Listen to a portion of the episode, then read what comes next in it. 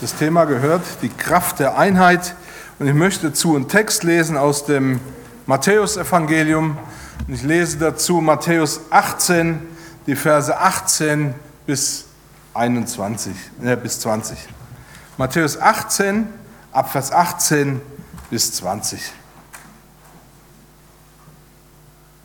Amen, ich sage euch, was ihr auf Erden binden werdet, soll auch im Himmel gebunden sein, und was ihr auf Erden lösen werdet, das soll auch im Himmel gelöst sein. Wahrlich, ich sage euch, wenn zwei unter euch eins werden auf Erden, worum sie bitten wollen, so soll es ihnen widerfahren von meinem Vater im Himmel. Denn wo zwei oder drei versammelt sind in meinem Namen, da bin ich mitten unter ihnen. Ich möchte auch noch mal beten. Vater, ich danke dir dafür, dass wir jetzt auf dein Wort hören können. Sprich in unsere Herzen, beweg uns. Amen. Wenn wir Christen nach einem Gebet Amen sagen, dann erfahren wir aus der Bibel, dass dieses Amen in drei verschiedenen Zusammenhängen auftauchen kann. Das erste Amen ist die Antwort der Gemeinde, die Zustimmung auf ein Gotteswort oder ein Gebet. Und das zweite ist ein Ausdruck des Lobpreises im Gottesdienst. Im Amen stellt sich die Gemeinde auf die Verheißungen Gottes. Das Amen der Gemeinde macht das Ja Gottes gültig für sie selbst. Die Gemeinde bekräftigt diese Verheißung laut, damit das Ja Gottes in ihrer Mitte fest wird. Und das dritte Amen ist das Amen Gottes bzw. seines Sohnes Jesus Christus.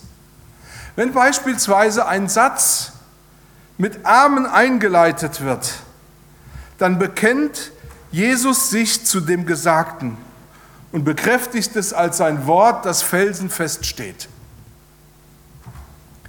Deshalb kann sich jeder zu 100 Prozent darauf verlassen, was er sagt. Es gibt nichts daran zu rütteln. Zu allen Zeiten hielten die Gläubigen sich daran fest, dass das Wort des Herrn Gültigkeit hat. Beispielsweise bezeugt der Psalmist des Psalms 33, denn des Herrn Wort ist wahrhaftig und was er zusagt, das hält er gewiss. Das zeigt uns, Gott ist absolut treu und zuverlässig in dem, was er sagt. Er ist ein Fels. Seine Werke sind vollkommen. Denn alles, was er tut, das ist recht. Treu ist Gott und kein Böses an ihm. Gerecht und wahrhaftig ist er. Das Amen Gottes oder das Amen Jesu bedeutet, Gott lügt nicht. Und dieses Wissen fordert dich und mich heraus, sein Wort ernst zu nehmen. In meinem Text tauchen an zwei Stellen ein Amen auf. Luther übersetzte das leider mit wahrlich. Auch in anderen Übersetzungen wird meistens dieses Amen weggelassen. Aber ein Amen ist ein äußerst wichtiger Bestandteil. Denn dort, wo ein Amen kommt, heißt es, die Sache steht, sie gilt, sie ist felsenfest. Wer Amen sagt, erkennt diese Tatsache an. Wenn also in unserem Text das Amen wenigstens zweimal auftaucht, dann heißt das, dass diese Sache absolut wichtig ist. Wenn wir zunächst über den Umgang äh, wichtig ist, wenn wir unseren Text im Zusammenhang anschauen, dann erfahren wir, dass Jesus hier zunächst auf eine ernste Sache zu sprechen kommt. Er spricht über den Umgang der Gläubigen miteinander. Er spricht darüber, was passieren soll, wenn einer am anderen schuldig wird. Und er gibt eine ganz klare Vorgehensweise an, und das gilt offenbar für jede Streitigkeit innerhalb einer Gemeinde. Wird also deine Schwester oder dein Bruder schuldig an dir, so spricht zuerst allein mit ihm. Will er das aber nicht anerkennen und von der Sache nichts wissen, dann nimm dir zwei oder drei Zeugen zur Bestätigung, dass du willens warst, die Sache zu, zu klären und zur Bestätigung, dass diese Person Kenntnis von der Sache erhalten hat. Und hilft auch das nichts, so sage es der ganzen Gemeinde. Am Ende dieses Prozesses, wenigstens für eine ganze Zeit lang oder gewisse Zeit, kann die Gemeinde diese Person ausschließen. Das heißt, solange soll die Person ausgeschlossen werden, solange sie keine Einsicht zeigt und nicht bereit ist, diese Sache zu bereinigen. Und wir erkennen, dass Jesus in dieser Sache den Wert der Gemeinde heraushebt. Eine Gemeinde ist ein Ort, an dem Unrecht nicht auf sich beruhen gelassen wird. Ein Ort, an dem einfach alles unter, nicht einfach alles unter den Teppich gekehrt wird. Ein Ort, an dem man nicht die Augen vor der Wirklichkeit verschließt, weil es doch wichtiger wäre, schön harmonisch zusammen zu sein. Und ja nur nie an den schwierigen Verhältnissen zu rütteln. Wir, wir neigen ja schnell dazu, gewisse Dinge, die wir unangenehm finden, zur Privatsache zu erklären. Und dann verlieren wir aus dem Blick, was Jesus hier mehrfach betonte, wie wichtig die geistliche Einheit der Gemeinde ist. Denn die Strahlkraft und das Zeugnis einer Gemeinde hängt unmittelbar mit dem Verhältnis der Christen, der Glaubenden untereinander zusammen. Die bekannten Worte Jesu müssen sich gewissermaßen in unser Herz brennen. Jesus sagt in Johannes 13, ein Neugebot gebe ich euch, dass ihr euch untereinander liebt, wie ich euch geliebt habe, damit ihr einander liebt. Daran wird jeder Mann erkennen, dass ihr meine Jünger seid, wenn ihr Liebe untereinander habt. Deshalb ist es in keiner Weise beliebig, wie wir hier zusammenkommen. Möglicherweise kommt jetzt vielleicht in dir etwas zum Klingen und du denkst, oh, wenn ich mich zurückerinnere, da war doch diese eine Sache, die wurde nie bereinigt. Da hat man einfach drüber weggesehen. Da wurde gar nichts geklärt. Nach dem Motto, jetzt macht der Prediger mal wieder viel Lärm um nichts. Wir tun doch eben das, was wir immer tun. Wir gehen zur Tagesordnung über. Ich möchte dich heute Morgen auffordern, in Zukunft anders zu handeln. Es mag unbequem sein, aber es dient dazu, herauszustellen, dass diese Gemeinschaft für uns einen wirklichen Wert besitzt. Gott hat ihr einen ungeheuren Wert beigemessen. Jesus hat ihr einen ungeheuren Wert beigemessen.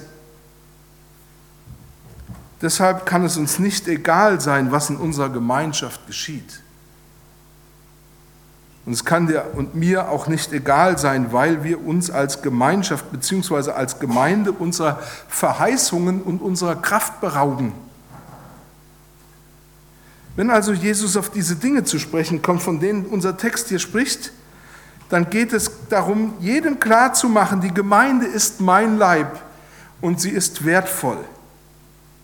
Und ich möchte heute über das Thema, wie gesagt, die Kraft der Einheit sprechen und möchte euch mit hineinnehmen in die Gedanken, worin denn eigentlich diese Einheit besteht oder was diese Einheit eigentlich bedeutet. Worin diese Kraft der Einheit liegt.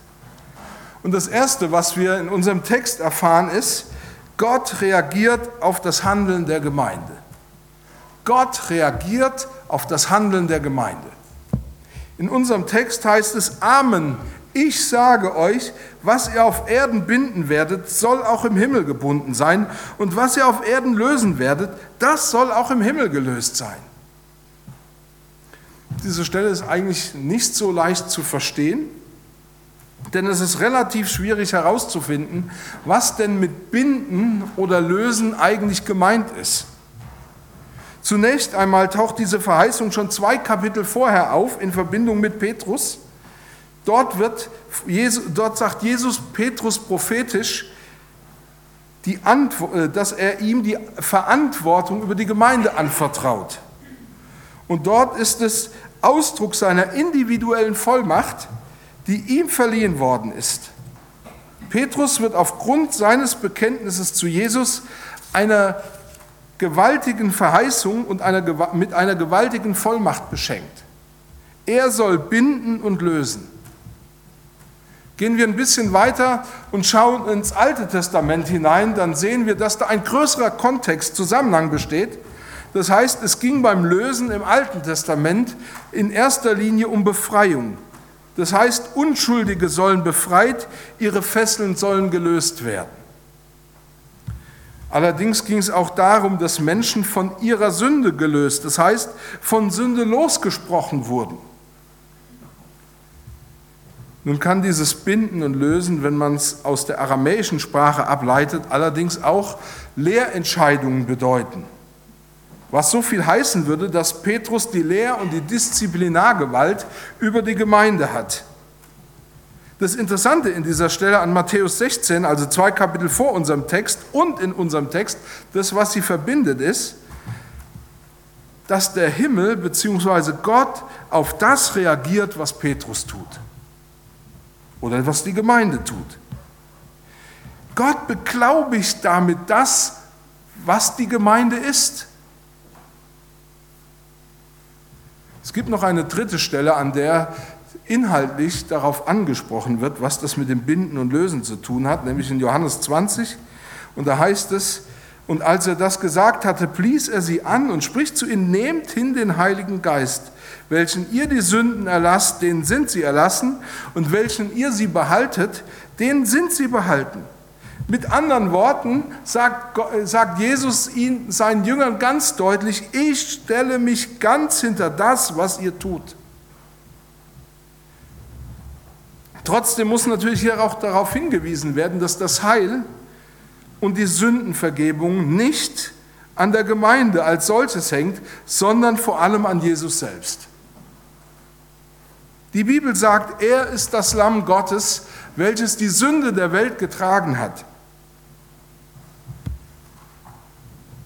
Sünde wird nie einfach nur aufgrund von Sympathie oder Antipathie vergeben. Denn die Bibel spricht davon, dass wir Sündenvergebung erhalten, wenn wir unsere Sünden bekennen. In diesem Zusammenhang schreibt ein Ausleger, das Bewusstsein vom auferstandenen Herrn Auftrag und Vollmacht zum Nachlass oder Nichtnachlass der Sünden erhalten zu haben, erfüllt auch die Gemeinde. Sie hat zu entscheiden, wer zu ihr gehört und wer sich durch sein Verhalten von ihr trennt. Wie Jesus selbst kann und muss sie das Verhaftetsein bestimmter Menschen in Sünden feststellen. Wenn die Gemeinde erkennt, dass jemand seine Sünde weder bereut noch lässt, dann kann sie sich dieser Person gegenüber distanzieren und Gott selber wird sich von dieser Person distanzieren. Wir sehen, was für eine unglaubliche Stellung die Gemeinde hat. Aber das soll jetzt auf keinen Fall dazu führen, dass du Angst vor der Gemeinde bekommst, sondern ganz im Gegenteil, dass es Freude bei dir hervorruft, zur Gemeinde zu gehören, dass die Freude noch viel größer wird. Die Gemeinde darf dem Sünder zusprechen, dir sind deine Sünden vergeben weil Jesus sie ans Kreuz getragen hat. Dir sind deine Sünden vergeben, wenn du sie aufrichtig bekennst. Und Gott stellt sich mit seiner Autorität dahinter. Versteht ihr, wie wichtig das ist, dass in einer Gemeinde Frieden und Ordnung herrscht? Dass diese Einheit zusammenkommt? Es hat damit zu tun, dass Jesus dieser, der Gemeinde Vollmacht übertragen hat, die für jeden von uns eine große Verantwortung mit sich bringt. Ich möchte ein zweites sagen. Gott reagiert auf die Bitten der Gemeinde. Amen, ich sage euch, wenn zwei unter euch eins werden auf Erden, worum sie bitten wollen, so soll es ihnen widerfahren von meinem Vater im Himmel, denn wo zwei oder drei in meinem Namen versammelt sind, da bin ich mitten unter ihnen. Das Entscheidende für die Gemeinde ist, dass Jesus Christus in ihrer Mitte ist. Daran hängt einfach alles. In den Evangelien wird an verschiedenen Stellen von Jesus selber gesagt, dass er bei den Jüngern bzw. der Gemeinde gegenwärtig ist, bzw. dass er genau dort sein will auch. So sagt er beispielsweise in Johannes 14, wer mich liebt, der wird mein Wort halten und mein Vater wird ihn lieben und wir werden zu ihm kommen und Wohnung bei ihm nehmen. Das heißt, Jesus bzw. der Vater ist da, gegenwärtig, präsent, wo Menschen sich unter seine Herrschaft beugen. Auch im Alten Testament ist überall, wo von der Gegenwart Gottes die Rede äh, ist, daran gedacht, dass Gott König ist, dass er mitten in seinem Volk sein will. Und auch im Alten Testament ist es daran gebunden, dass das Volk Israel sich seiner Herrschaft unterordnet. Das heißt, die Voraussetzung seiner Gegenwart in meinem Leben oder im Leben der Gemeinde hat etwas damit zu tun, dass ich bereit bin, mich seiner Führung auszuliefern und seiner Herrschaft unterzuordnen. Aber keine Angst, Wer sich seiner Herrschaft unterordnet, wer sich Gott unterordnet, dem wendet er sich voll zu. Und dieses sich zuwenden bedeutet, ich habe Anteil an allem Segen.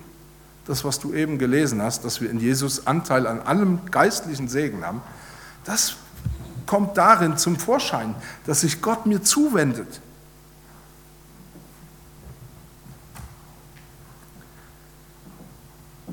Wer Jesus hat, der darf sagen und erfahren, wie Jesus sich ihm zuwendet. Du darfst heute wissen, Jesus ist für mich und er ist immer bei mir. Auch das Gebet in seinem Namen drückt zum einen eine persönliche Beziehung, eine Bindung zu Jesus aus und zum anderen dass sich die Person, die in seinem Namen betet, seiner Autorität unterordnet. Nochmal, wir brauchen uns nicht davor zu scheuen, uns seiner Kraft unterzuordnen, uns ihm auszuliefern, weil das was Gutes ist. Wir brauchen uns auch nicht davor zu scheuen, im Gebet den Namen Jesus zu gebrauchen. Denn Paulus schrieb zum Beispiel den Thessalonichern, dass es die Aufgabe der Gemeinde ist, den Namen Jesus zu verherrlichen. Das heißt, wenn du im Namen von Jesus bittest, gibst du ihm die Ehre und unterstellst dich seiner Herrschaft. Aber Jesus hat seinen Namen auch an verschiedenen Stellen mit einer Verheißung, mit einem Versprechen verbunden. Er sagt nämlich, was ihr bitten werdet in meinem Namen, das will ich tun, damit der Vater verherrlicht wird im Sohn. Das bedeutet, dass wir den Namen von Jesus verherrlichen, ihm die Ehre geben, wenn wir in seinem Namen beten. Das ist kein Zauberspruch. Das ist keine Formel, die man einfach so hinten dranhängt, sondern das ist ein, ein, ein Ausdruck unserer Anbetung und unserer Unterordnung unter ihnen. Und es bedeutet, dass er sich hinter dieses Gebet stellt und für seine Erfüllung sorgen wird. Unser heutiges Thema lautet die Kraft der Einheit. Und wir sehen, wenn wir als Gemeinde oder wenn nur zwei oder drei zusammenkommen, dass sie sich in diesem Bewusstsein treffen. Wir unterstellen uns dem Willen, und der Herrschaft von Jesus, dann können sie im Namen bitten, was sie wollen, und sie werden es erhalten. Warum? Weil Gott auf das Bitten der Gemeinde reagiert. Wenn wir eine Gemeinschaft haben, eine Gemeinde haben, dann stellen wir fest, das ist ein unerhörter Wert. Es ist wirklich nicht beliebig. Und ich wünsche mir so sehr, dass, das, dass wir diese geistliche Dimension und Tragweite dahinter sehen. Dass wir nicht nur sagen, naja gut, Sonntags ist ein Termin, da gehen wir halt hin, sondern dass wir sehen, das, ist eine, das hat eine geistliche Bedeutung. Gott selber hat ihm diese Bedeutung zuge, zugeordnet. Und das ist ja das Bemerkenswerte, dass wir beten können und Gott sagt, ihr dürft bitten, was ihr wollt, ich werde mich dahinter stellen. Ich weiß, dass das für ein, den einen oder anderen eine riesen Herausforderung ist. Und dazu möchte ich auch noch eine Anmerkung machen. Ich möchte ganz klar sagen, das ist weder von Gott noch von mir eine Spitzfindigkeit, äh, sag ich mal, wenn wir uns bewusst machen, dass alles in der Unterordnung unter seiner Herrschaft geschieht. Denn sich dem Willen Gottes unterzuordnen heißt, ich bin einverstanden, wie oder wann Gott das Gebet beantwortet. Und wir sind meistens ja nur dann sauer, wenn wir glauben, dass Gott nicht so will wie wir. Dass er nicht so hört, wie ich das will. Aber wenn ich mich ihm unterordne, heißt das, ich bin bereit, es so zu nehmen, wie er es gibt. Und ich sehe schon die enttäuschten Gesichter bei euch, die dann sagen, ah, da ist der Haken. Jetzt, ich habe es gewusst, da kommt ein Haken, der muss ja kommen. Aber ich möchte dir ganz klar sagen, Gottes Wille ist gut. Wir brauchen nicht entmutigt zu sein oder das Gebet als sinnlos abzutun. Gott nimmt sein Wort niemals zurück, niemals. Wenn er etwas verheißt, dann ist er treu und tut das auch. Trotzdem muss ich oder müssen wir uns als Gemeinde eingestehen, dass sein, dass sein Wille besser ist als mein Wille. Es ist besser, wenn sein Wille geschieht, als wenn mein Wille geschieht. Jesus lehrt die Jünger beten und ihr kennt dieses Gebet ja wahrscheinlich auch, das Vater unser. Und wir beten da ganz deutlich, Vater unser im Himmel, dein Wille geschehe, wie im Himmel so auf Erden. Aber wenn wir das vom Griechischen her übersetzen würden, dann würde da stehen, eigentlich lass dein Willen geschehen. Wir bitten Gott darum, dass sein Wille geschieht. Wir, wir flehen ihn gewissermaßen an, lass dein Willen geschehen, weil Jesus schon damals zum Ausdruck bringen wollte, es ist besser, wenn sein Wille geschieht. Trotzdem will Gott, dass wir auch unsere Anliegen vor ihn bringen und dass wir damit rechnen, dass er hört. Du brauchst dich beim Beten nicht abzusichern und alles dafür tun, damit du hinterher nicht enttäuscht bist. Sondern wenn du krank bist, dann darfst du bitten, dass Gott dich heilt. Wenn du irgendwo eine Veränderung brauchst, dann darfst du bitten, dass Gott dir diese Veränderung schenkt. Wenn du Kraft brauchst, weil du schwach bist, dann darfst du wissen, er wird dir diese Kraft geben. Wenn du ein Auto brauchst, dann darfst du darum bitten und er wird dir ein Auto geben, wenn, es, wenn das eben dir, wenn das zu deinem Besten dient.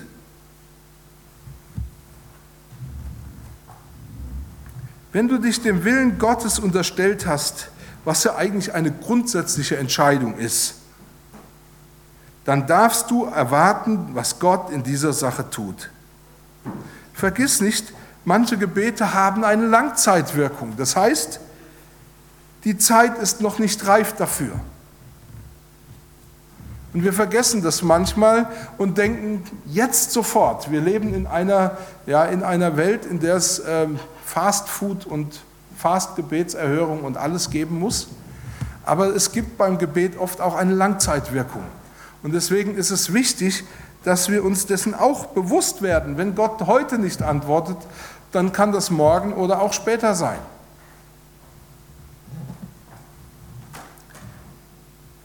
Die Zeit ist dafür noch nicht reif. Manche Gebete stehen auch gegen den Willen Gottes. Das heißt, und das möchte ich dir auch sagen, Gott wird nie etwas tun, was gegen seinen Willen oder gegen sein Wort steht. Aber als Gemeinde dürfen wir wissen, dass wenn wir beten, Jesus selbst auf das gemeinsame Gebet eine besondere Verheißung gelegt hat und dass wir das wirklich annehmen dürfen. Dann, wenn wir gemeinsam beten, darfst du wissen, Gott handelt.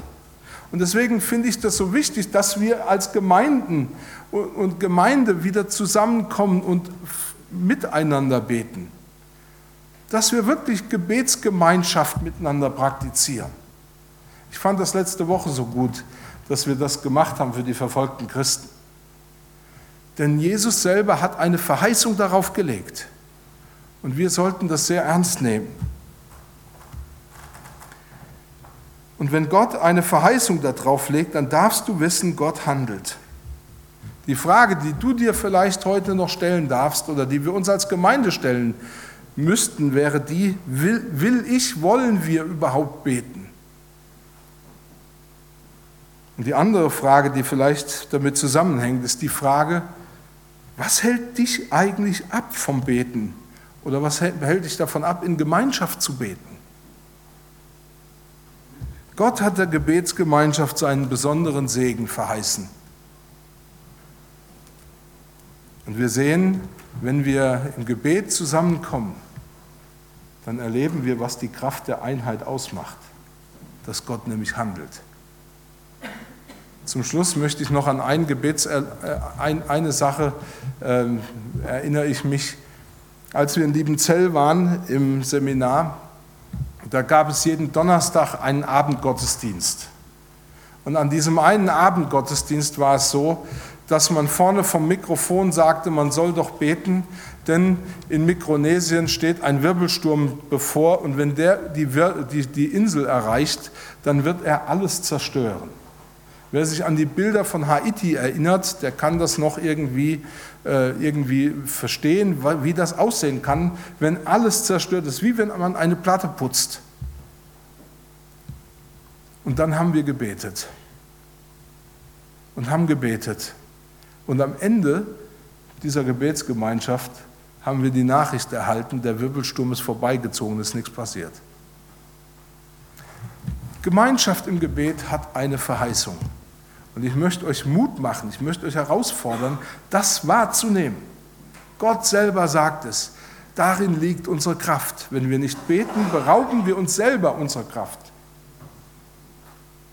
Aber Gott will uns Kraft schenken. Amen. Ich bete noch.